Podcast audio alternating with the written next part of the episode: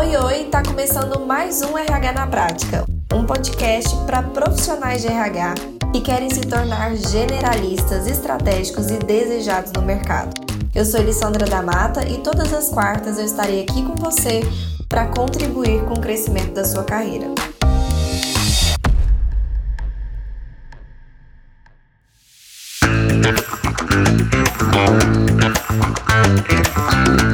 Oi, oi, tudo bem com você? Sejam todos muito bem-vindos e bem-vindas a mais um dia de RH Class. Hoje, especificamente, nós vamos falar sobre gestão de desligamento estratégica, ou seja, qual que é o nosso papel nesse quesito da saída das pessoas de dentro das empresas, né? O offboarding, né? Tão conhecido por aí.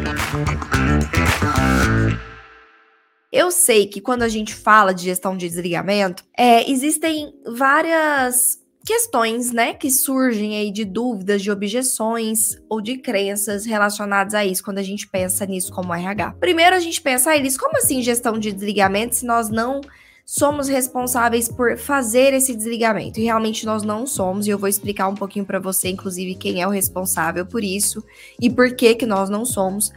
Mas entenda aqui uma coisa, um conceito importante, tá? Por que que nós somos também conhecidos e reconhecidos como profissionais e, e também um departamento que também é chamado de gestão de pessoas? Porque os nossos projetos, os projetos de RH, os subsistemas de RH de uma maneira geral, têm um poder.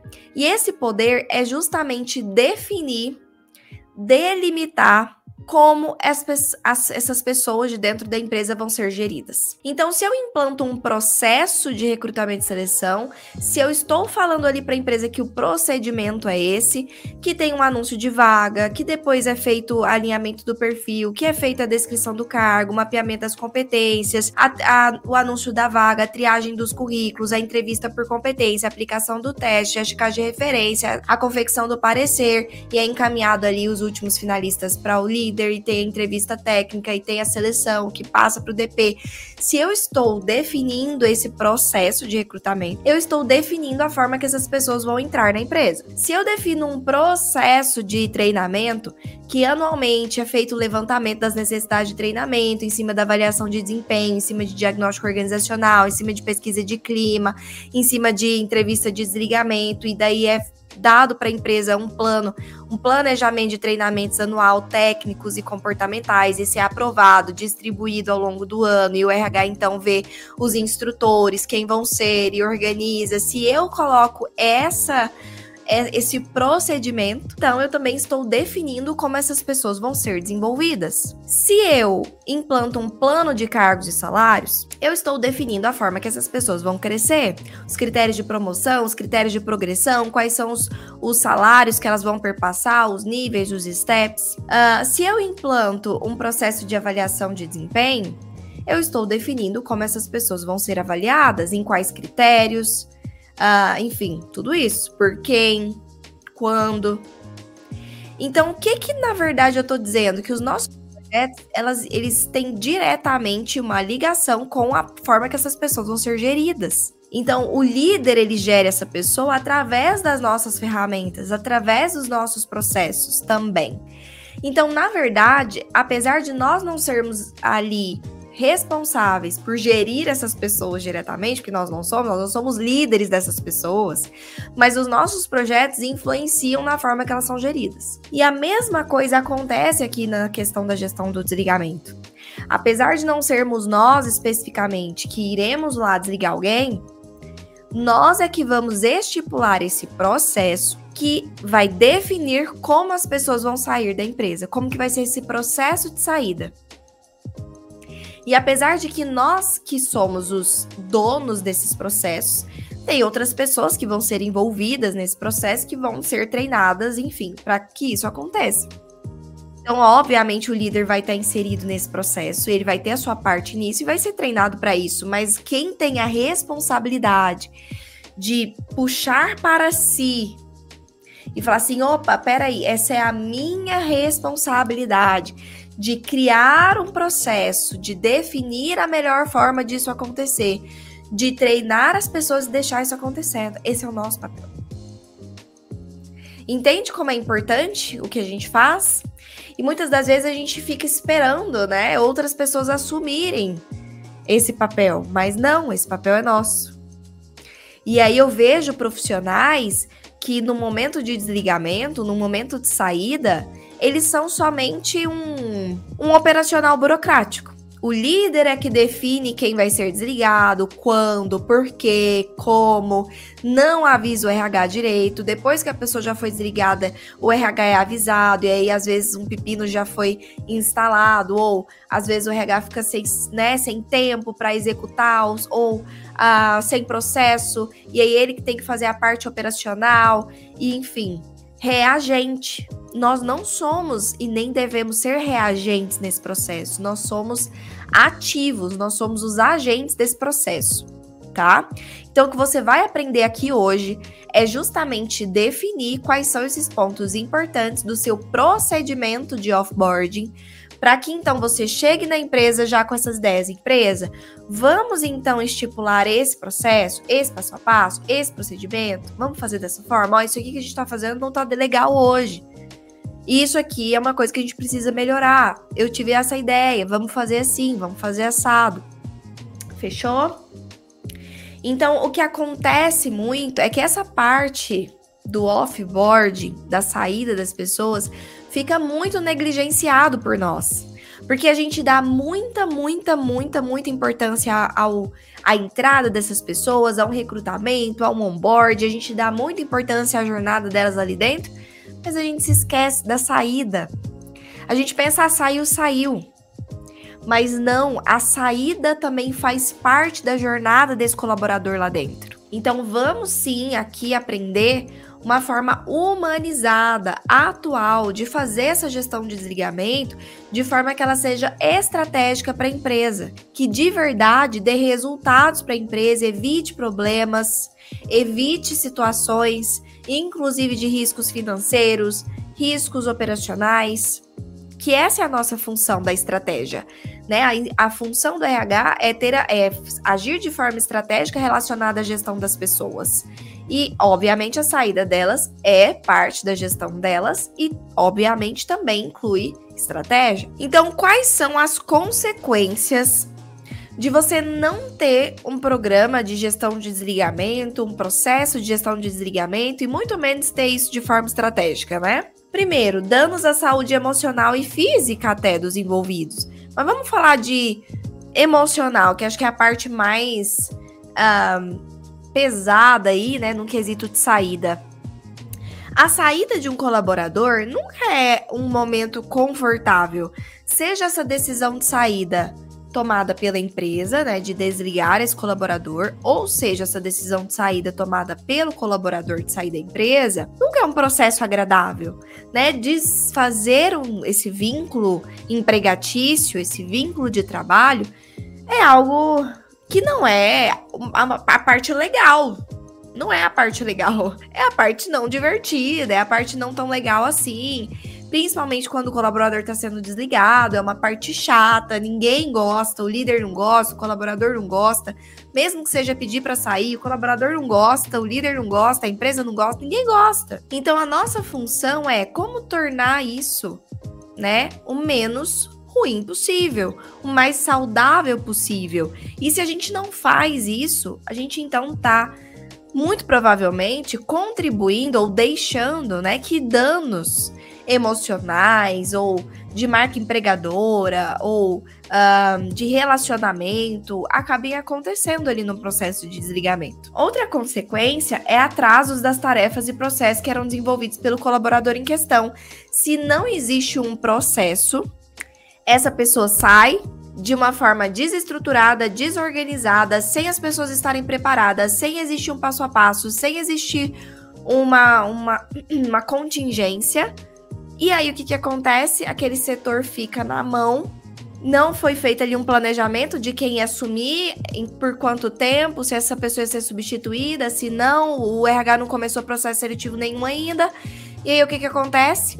Um desfalque ali na equipe, né? Atrasos nas tarefas, atrasos nos processos, prejuízos mesmo internos. Além disso, geração de uma imagem negativa na empresa para com o mercado. Se essa pessoa sai de uma maneira ruim, ou seja, ela sai com raiva, ela sai com alguma questão mal resolvida, ela sai com dúvidas, ela sai com uma sensação de injustiça, seja qual for o sentimento negativo, que ela levou para fora da empresa, ela vai repercutir. Inclusive, a gente sabe que propaganda negativa a gente tende a repercutir muito mais do que a positiva, né? Quando a gente gosta de uma coisa, quando a gente é bem atendido num restaurante, quando a gente compra alguma coisa muito boa, é, de vez em quando a gente comenta com alguém. Quando alguém, quando alguém fala, ah, eu tô precisando de um esmalte, você lembra, nossa, eu comprei um esmalte bom. Nossa, tô pensando em comemorar o aniversário em tal lugar. Você, você lembra, você fala, nossa, tal restaurante é tão, tão legal. Mas você só lembra de falar de vez em quando, quando o assunto surge. Agora, quando você vai num lugar e você sofre um desrespeito, você sai de lá com raiva, você é mal atendido, você já sai falando para os quatro cantos. Você já sai mandando nos grupos das amigas, meu Deus do céu, hoje eu fui num lugar ruim demais. Você já manda no grupo da família, você vai almoçar na casa da, da, da família, já chega falando, meu Deus, esse final de semana eu fui num lugar ruim demais. A gente posta nos stories, né? Quem tem aí uma vida mais ativa no Instagram. Porque a propaganda negativa, ela é mais facilmente repercutida. E isso não é diferente de dentro da empresa. Quando alguém sai insatisfeito, a tendência dela falar mal da empresa para o mercado, de uma maneira geral, é maior do que ela falar bem. Então, é ruim para a marca empregadora. Às vezes a gente deixa de atrair potenciais talentos que ouviram alguma coisa negativa e não, querem mais trabalhar na sua empresa. Qual que é a importância, então, de fazer uma gestão de desligamento de uma forma estratégica? aumentar o nível de confiança dos colaboradores na empresa, porque sim, se isso é feito de uma forma saudável, esse relacionamento ele é muito mais ele é muito mais forte, ele se torna muito mais forte e mais saudável. Então, sim, aumenta o nível de confiança que as pessoas têm para com a empresa. As pessoas sabem, né, que lá elas são respeitadas, que lá não existe ponto sem nó, que não existe injustiça, né? Reduz fofocas, porque um processo de desligamento mal feito, meu Deus. O que gera de fofoca é uma maravilha, né? Porque um fica sabendo antes do outro, o líder nem avisou a equipe ainda e o povo já tá sabendo, já tá falando nos, nos corredores, o que, que, será que aconteceu? Meu Deus! Então a gente tem um problema de má gestão desse processo de desligamento. Além disso, fortalece os valores sociais da marca. Porque se é importante para a empresa que aquele, aquele relacionamento com o colaborador seja de confiança até o fim, isso fortalece valores. Além disso, diminui riscos trabalhistas, porque se tem uma coisa que talvez seja o maior fator de, de processos trabalhistas, é a pessoa sair com raiva. Pessoa sair com raiva, se sentindo injustiçado, sentindo que, poxa, a empresa se aproveitou dela, ela acaba sentindo ali no momento de raiva aquela vontade de prejudicar a empresa de alguma forma, principalmente se ela é abordada ali por algum advogado ou alguém que fala para ela, ó, oh, entra na justiça. Então, grande parte dos processos trabalhistas acontecem por raiva, sentimentos. Vamos lá então. Primeira etapa é a etapa de sensibilização. Talvez essa seja uma das etapas mais importantes de qualquer projeto de RH, porque de fato de nada adianta os nossos projetos, as nossas ideias, os nossos subsistemas, se as pessoas que também estão envolvidas naqueles processos, que não a maioria deles não dependem de 100% somente de nós, a gente também precisa dos líderes ou dos colaboradores, né, em grande parte deles. Então, se a gente não consegue sensibilizar essas pessoas envolvidas, a gente não consegue fazer com que aquele processo aconteça da melhor forma possível. Então, a sensibilização é justamente esse momento de a passar essa informação para as pessoas envolvidas também naquele processo, nesse caso, os líderes. Então, é de fato repassar para esses líderes a importância do processo, a importância dessa organização que está sendo feita, o que, que eles vão ganhar com isso, o que, que os colaboradores ganham com isso, o que, que a empresa ganha com isso, por que, que isso é importante, onde você vai precisar deles, para que eles realmente abracem a ideia. E aí, de fato, sigam o que foi estabelecido, é, vejam que aquilo vai ser melhor, ok? Então, essa é a primeira etapa, sensibilização. Reúna esses líderes e, basicamente, dê uma aulinha ali de gestão de desligamento para eles, né? Qual é a importância, os prejuízos, o que, que vocês hoje podem estar perdendo ou uh, o que, que pode estar acontecendo de problemas devido a isso. Quais são os pontos que vão ser melhor, melhorados, qual vai, qual vai ser esse processo, qual vai ser o papel de cada um, ok? Perfeito. Passada essa primeira etapa de sensibilização, nós vamos para a segunda etapa, que é o planejamento desse desligamento. Então, é o processo antes. O desligamento ele, ele começa antes mesmo do colaborador estar tá sabendo, né? Principalmente quando é a empresa que está desligando. Então, antes mesmo dele ficar sabendo, já precisa começar a acontecer esse processo internamente ali de desligamento esse planejamento, essa organização. Quais são esses passos, então, que precisam acontecer com antecedência? Primeiro, avaliar o motivo. O líder, ele precisa comunicar ao RH dessa intenção de desligamento e é necessário acontecer ali uma, uma reunião de análise desse motivo. E por que isso? Porque, obviamente, o nosso papel também é não deixar que o líder tome decisões precipitadas ou de cabeça quente, ou decisões pautadas no subjetivo, ou seja, na lente pela qual ele vê o mundo, sem objetividade, sem fatos, sem dados, ou em sentimentos. A gente não pode deixar isso acontecer. O nosso papel, então, é entendimento e colocar ali na mesa quais são os motivos e se eles são plausíveis ou não são motivos que são relacionados a desempenho, motivos que são relacionados à entrega, a gente precisa entrar num outro questionamento, que é avaliar o momento. Essa é a hora certa de desligar essa pessoa? E por que, que esse questionamento tem que acontecer? Ninguém pode ser pego de surpresa quando o assunto é desligamento.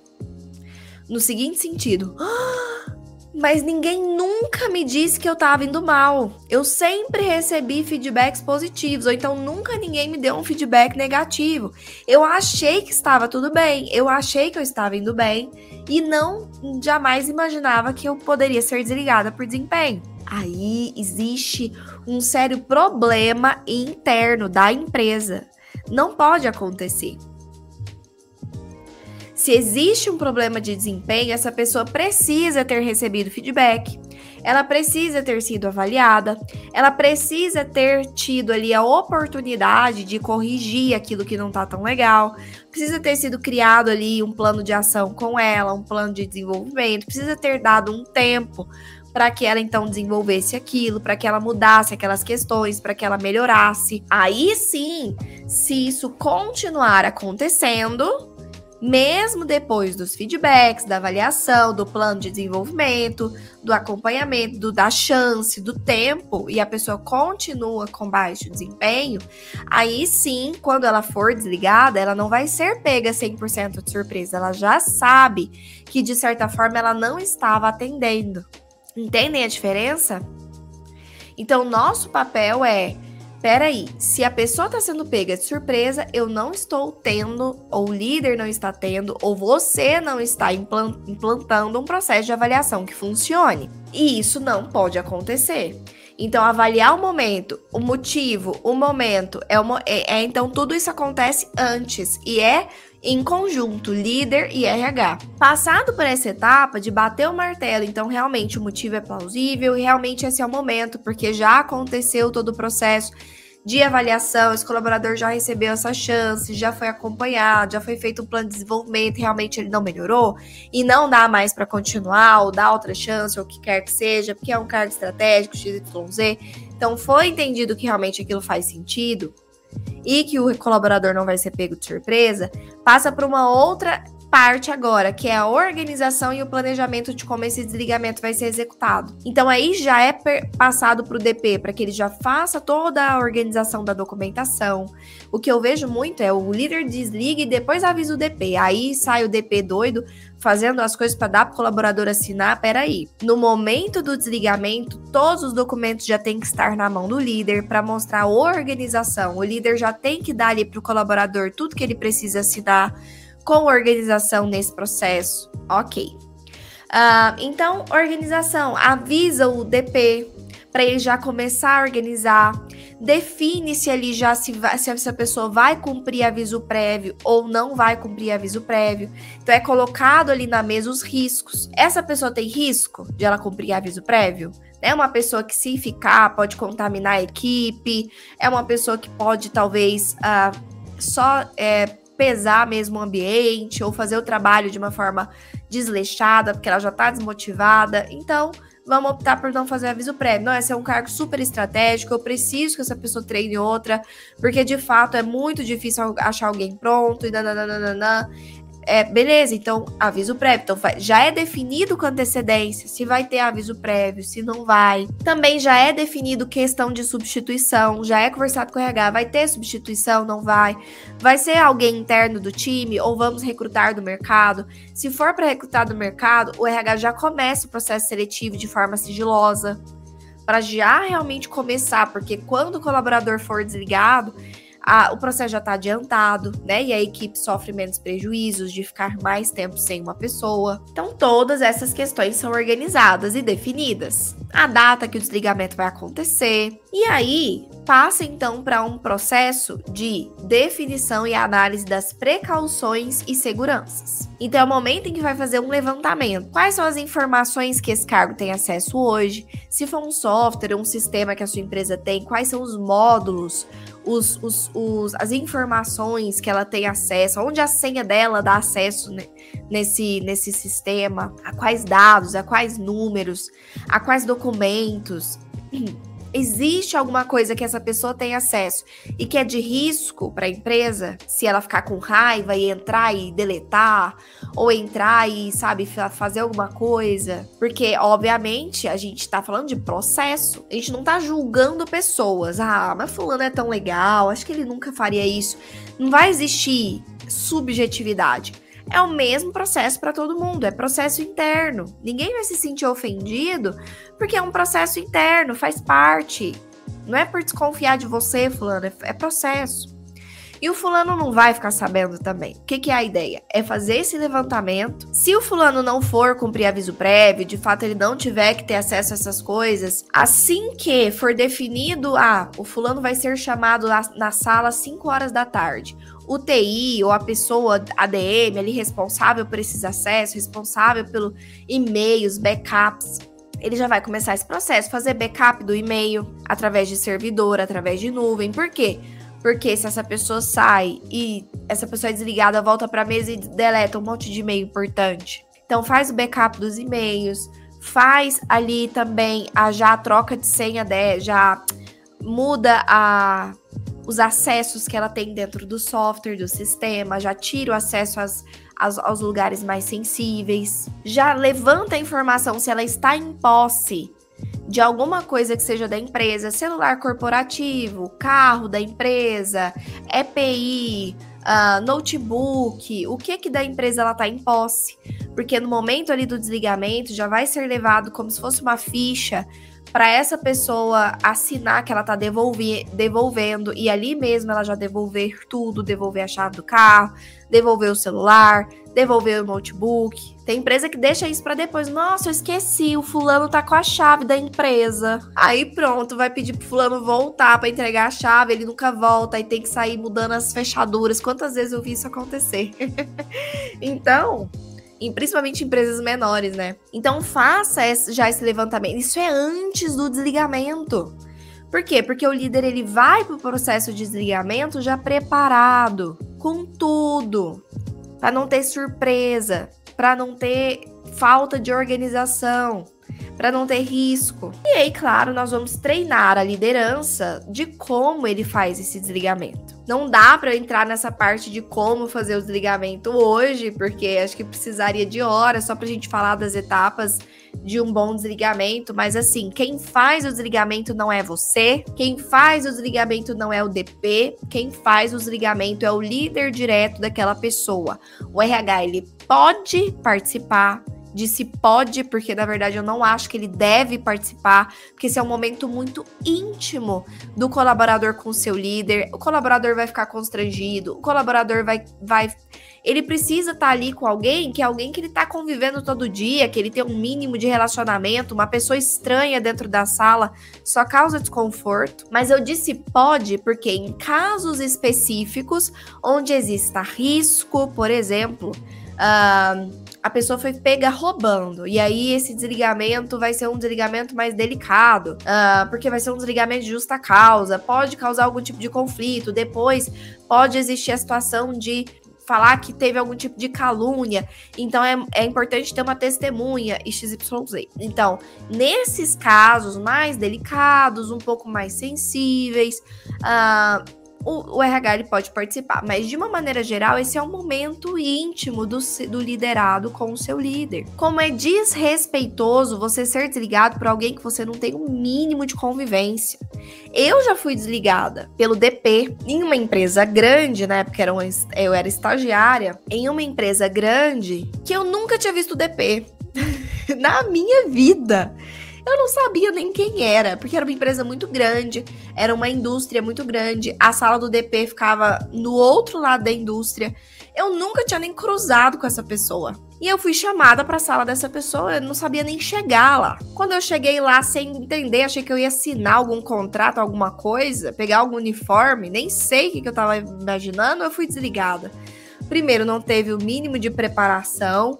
Segundo, não teve nenhum tipo de empatia, porque a minha líder nem sequer estava na empresa no dia. Então a sensação que de desrespeito e de ser um absoluto nada não pode acontecer com o colaborador, como aconteceu comigo naquele dia. O DP, a pobre do DP, estava mais nervosa do que eu, porque imagina você desligar alguém que você nunca viu na sua vida e é óbvio que aquela pessoa vai ter perguntas eu tava, obviamente, sem entender. Ela não ia saber me responder nada, nem ela tava sabendo o que, estava acontecendo. Isso não pode acontecer, gente. Por favor, não deixe o líder de vocês terceirizar a responsabilidade que é dele. Ele é responsável por gerir essa pessoa todos os dias, é ele que acompanha essa pessoa todos os dias, é ele o responsável por dar feedback para essas pessoas todos os dias, por acompanhar o progresso e o desenvolvimento dessa pessoa todos os dias.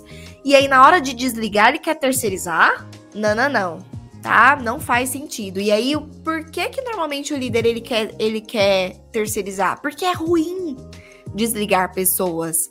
Mas se você treina esses líderes, é, de fato que eles saibam o que eles têm que fazer, isso melhora. A verdade é que ninguém tem a mínima noção do que fazer nesse momento. O que falar, o que não falar, acaba falando uma besteira e essa pessoa que tá ali, mesmo sendo desligada por li pelo líder, às vezes sai chateada mesmo assim, porque o líder não sabe, e aí acaba falando uma coisa que às vezes machuca, ou às vezes deixa uma coisa mal entendida. Então também é treinar esses líderes, porque tem que existir um padrão. Seja qual for o líder da sua empresa, quando ele for desligar alguém, o mesmo padrão precisa ser seguido. O que vai ser né, executado ali, quais documentos ele tem que levar, por onde ele começa, como é que ele conduz a conversa, que fatos e dados ele tem que levar, quanto tempo ele tem que despender, ok? Perfeito. Agora vamos para durante o desligamento. Então a gente já fez todo esse pré-desligamento. Tá vendo como é, como o desligamento começa bem antes? Agora a gente vai para o desligamento em si. Quais são as, as, as os pontos importantes para a gente saber durante um desligamento? Primeiro, quando é o momento melhor de acontecer um desligamento, tá? Estudiosos dizem, existem várias teorias, mas a maior parte deles concorda que é para preferível escolher o início da semana. Isso porque se você já sabe que vai desligar a pessoa e você desliga ela na, na sexta-feira, ela fica com aquela sensação de ter trabalhado a semana à toa. Do tipo, pô, já sabia que ia me desligar, esperou trabalhar a semana inteira. Então, o início da semana é muito bom, porque já acaba com isso logo. Segundo ponto é que também, com você desligando a pessoa no início da semana, ela tem a semana para resolver as questões relacionadas ao desligamento dela, porque ela vai precisar fazer exame demissional, porque ela vai precisar organizar documentação, ela vai precisar pegar a carteira de trabalho, ela vai precisar disso. Ela vai precisar fazer entrevista de desligamento com a RH, que já já a gente vai chegar nisso. Então, se você desliga no início da semana, você está dando dias úteis para ela organizar a vida dela. Já começar a ir atrás de outro emprego, já se movimentar. Se você desliga na sexta, você vai dar para essa pessoa um final de semana agonizante. Porque no final de semana ela não vai conseguir resolver nada, ela não vai conseguir começar a procurar emprego, ela não vai conseguir ligar em nenhum lugar, ela não vai conseguir fazer o exame demissional dela, ela não vai conseguir resolver. Ela vai ficar o final de semana inteiro com aquilo na cabeça, com aquela pendência que ela precisa fazer na segunda-feira, que é ruim, e vai ficar o final de semana inteiro uh, ocioso pensando nisso. Então, o início da semana também é por esse motivo. Além disso, no final do expediente, é melhor quando você. Uh, quando a pessoa for cumprir aviso prévio. Porque se a pessoa vai cumprir aviso prévio, ela vai continuar na empresa, concorda? E aí, se você desliga ela no início da manhã e ela tem que continuar durante o dia, você não vai estar tá dando para ela nem tempo para que ela se recomponha, para que ela assimile, para que ela minimamente aterrize, ela já tem que voltar para o trabalho. Então é chamar na sala de manhã e ela já tem que voltar para a mesa e continuar trabalhando como se nada tivesse acontecido, mas aconteceu. Então ela vai perder basicamente aquele dia, a cabeça vai ficar longe, ela vai ficar desabafando com o pessoal da equipe, vai ficar. É, ela vai ficar, como diz, desfocando todo mundo. Então, o ideal é desligar quando a pessoa for cumprir aviso prévio, desligue no fim do dia, porque daí ela vai para casa, ela assimila, ela desabafa com a sua família, ela tem um momento de aterrissagem, ela dorme, ela acorda no outro dia e vai trabalhar com aquilo mais resolvido. Agora, no início do expediente é melhor quando a pessoa não vai cumprir aviso prévio. Porque se você deixa para desligar a pessoa no fim do dia, ela também fica com aquela sensação de, putz, então por que, deixou trabalhar o dia inteiro sabendo que ia me desligar? Né? Se me desliga no começo do dia, eu já vou embora, já pego minhas coisas, já vou embora. Já despeço ali das pessoas, já vou embora. Onde? Onde efetuar esse desligamento? Gente, eu já vi desligamentos sendo efetuados em salas de vidro no meio da empresa. Ai, Liz, mas era uma sala, ninguém tava ouvindo, não tava ouvindo, mas tava vendo. Aí o colaborador às vezes quer, sabe, demonstrar uma emoção, às vezes ele tá em estado de choque. E aí o que que acontece? Tá todo mundo vendo. Olha lá, acho que estão desligando fulano. Vidro? Então é muito, muito importante que seja um local privado, privado de verdade, que a pessoa tenha uma privacidade, uma intimidade ali naquele momento, tá? Cuidado na escolha desse local, dessa sala, desse ambiente, para outras pessoas não estarem ouvindo, tá? Não ser um lugar aberto. Além disso, quem? Já falei, né? O líder. É o líder que faz o desligamento. Como? Bom, tem que estar tá preparado e pronto. O líder tem que estar tá preparado e pronto para responder perguntas. Então, ele tem que estar tá munido de fatos, de dados que comprovem. Por isso é importante o motivo. O motivo sendo plausível, vai ter ali o histórico da avaliação de desempenho, vai ter ali o histórico de feedbacks. Então, se a pessoa fizer perguntas, o líder está munido de fatos, de dados, de argumentos que são reais e que são plausíveis. Além disso, tem que estar pronto para ouvir porque a pessoa sim vai, vai às vezes querer desabafar, vai querer falar. E o líder também tem que ter esse, esse movimento de acolhimento, de empatia, ouvir o que a pessoa tem a dizer, estimular ela, olha, vai dar tudo certo, você é um bom profissional, também trazer os pontos positivos que ela tem. Não pode ter pressa. Líder que vai para desligamento tendo 20 minutos na agenda e depois ter uma reunião, também não pode. Tem que deixar aquele espaço da agenda, porque nunca se sabe quanto tempo vai levar. Se essa pessoa pessoa quiser ficar ali conversando, né, desabafando o que quer que seja, o líder tem que ouvir, tem que esperar. A pessoa só pode sair da sala com minimamente aquela situação fechada ao máximo que der, mais saudável possível.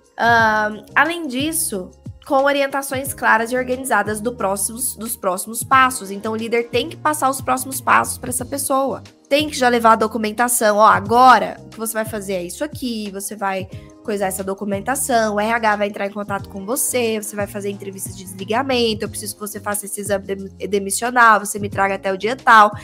Tem que orientar os próximos passos. A pessoa tem que sair dali com clareza do que precisa fazer. E, claro, a quarta etapa é após o desligamento. Então, feito o desligamento, tem toda uma questão pós. O que, é esse questão pós? Tem que comunicar a equipe, não dá para deixar a equipe descobrir. Ah, deixa que eles vão descobrir, né? Do tipo, nossa, fulano foi desligado, porque aí vai ficar o burburinho do porquê, o que aconteceu, o que será o próximo. Então, o líder tem que comunicar a equipe, ó, fulanos. O fulano não faz mais parte do time, a URH já tá recrutando alguém. Por enquanto eu vou precisar muito do apoio de vocês, XYZ. Qualquer pergunta que vocês tenham, eu tô à disposição. Então, comunicar essa equipe, tá? Além disso, precisa ter um direcionamento adequado desse aviso prévio, caso essa pessoa realmente for cumprir aviso. O líder tem que já sentar com essa pessoa no dia seguinte planejar com ela quais são os pontos importantes. Olha, fulano, durante esses dias que você está aqui, eu preciso que você foque nisso, em terminar esse projeto, em treinar essa pessoa nesses pontos específicos. Eu preciso que você termine X coisa. Então, planejar qual, qual vai ser o foco e a entrega dessa pessoa nesses dias. Precisa também ser feita uma avaliação interna. Entenda, todo e qualquer desligamento nunca é somente responsabilidade do colaborador. Ah, eles mesmo o colaborador era ruim. Quem contratou? Sempre, sempre a empresa também vai ter uma coparticipação. Então é momento de análise também. O que que, onde foi que nós erramos? O que que nós podíamos ter feito diferente e o que que nós podemos fazer diferente para evitar esse tipo de situação no futuro? Além disso, entrevista de desligamento. Claro, entrevista de desligamento com RH.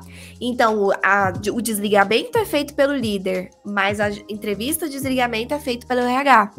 Então, essa pessoa vai ter o momento de desligamento com o líder e depois ela vai ter o momento dela com o RH, onde o RH vai acolher também, vai fazer perguntas, vai fazer um fechamento saudável, vai deixar a pessoa se sentindo melhor, né, o máximo possível, vai ajudar essa pessoa, já vou dizer como. Então, a entrevista de desligamento é justamente o momento que vão ter dois movimentos. O primeiro movimento é colher informações importantes que vão servir como indicadores para a empresa. Que informações importantes são essas? Informações de avaliação mesmo. Como que você avalia a liderança? Como é que você avalia XYZ da empresa? Vai fazer uma pesquisa ali de pontos importantes com a pessoa, porque ela tá saindo, ela vai ser super sincera com você e vai te falar a opinião dela de tudo. Você vai perguntar para ela se você fosse dono da empresa, o que, que você mudaria. Quais são as, as melhorias que você faria no seu departamento, se você pudesse.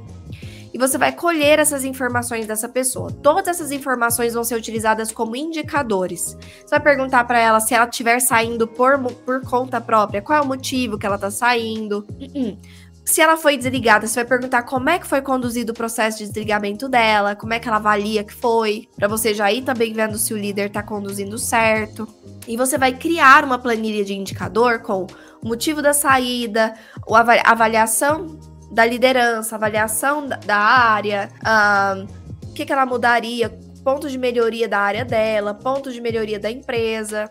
Você vai criar ali um banco de dados disso, porque depois você vai cruzar esses dados e vai poder apresentar para a empresa do tipo, ó, a maior parte das pessoas que pedem para sair estão pedindo para sair por conta de salário. Então vamos fazer um plano de ação relacionado a isso, vamos plantar um plano de cargos salários. A maior parte das pessoas que estão sendo desligadas estão sendo desligadas por conta de desempenho. Isso porque então a gente está contratando errado ou a gente está um, desenvolvendo pouco essas pessoas ou estimulando pouco essas pessoas porque elas perdem a motivação que, que será que está acontecendo? Vamos fazer um plano de ação. Então, também vai servir como ponto de plano de ação. Perfeito. Além disso, você vai também fazer um fechamento com essa pessoa, no seguinte sentido: você vai ali falar para ela: olha, Fulano, tudo que você precisar, nós estamos à disposição. Tá aqui uma lista de consultorias de RH e agências de emprego da nossa, aqui da nossa região.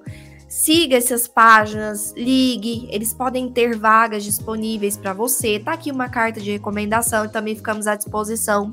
Se você quiser que as empresas liguem para checagem de referência, tá aqui o meu número. Olha, fulano, ah, se você quiser eu posso analisar o seu currículo para você. Tá aqui um modelinho de currículo para você seguir. Se você quiser me mandar, eu dou uma olhada. Aí eles são muitos colaboradores, então dá o um modelinho de currículo para ele, dá já em um arquivo editável para ele poder colocar as experiências. Então é muito, muito bacana esse momento. Se a empresa tiver verba e condições de estender benefícios até ali 30 dias, 20, uh, do, uh, 90 dias, 60 dias após o desligamento, por exemplo, às vezes a pessoa ela tem um plano de saúde pela empresa e até ela ir atrás do outro plano de saúde para ela fazer, vai um tempo. E aí ela pode ficar sem plano de saúde durante um tempo. Será que a empresa não pode segurar o plano de saúde dela 30 dias após o desligamento para dar tempo dela ir atrás de um outro? É uma pergunta que você pode fazer para a empresa. O que de benefícios a gente pode estender? Ok? Ah, Elis, não tem como minimamente uma lista das consultorias de RH e agências de emprego da região para ela olhar vagas e um modelo de currículo, minimamente isso, tá? E uma disposição de dar referências. Perfeito? Quando fazer a entrevista de desligamento? No momento em que a pessoa volta para a empresa para fazer o acerto. Fazer a entrevista de desligamento no dia do desligamento não é bom, porque a pessoa vai estar tá com a cabeça quente, ela vai estar tá com a cabeça ela não vai nem conseguir concentrar e pode ser que nas suas perguntas ela não consiga te dar ali informações corretas ou verídicas, porque ela tá com a cabeça quente, ela não nem queria estar tá ali conversando com você, ela quer ir embora, né?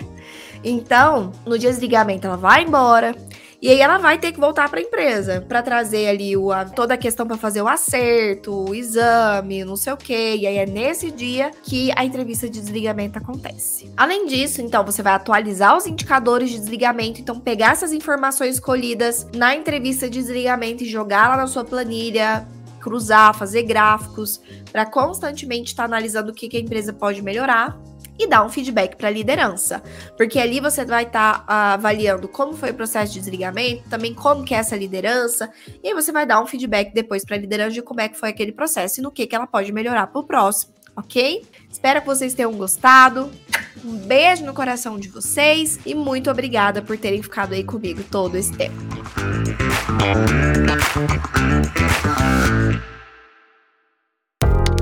Aí, gostou do episódio de hoje? Então, compartilhe com nossos colegas de profissão e se una a mim na missão de propagar o RH estratégico. Eu também vou adorar me conectar com você por outras redes. Me adiciona nas redes sociais pelo Instagram, arroba e também pelo LinkedIn e YouTube. Um beijo e até a próxima quarta!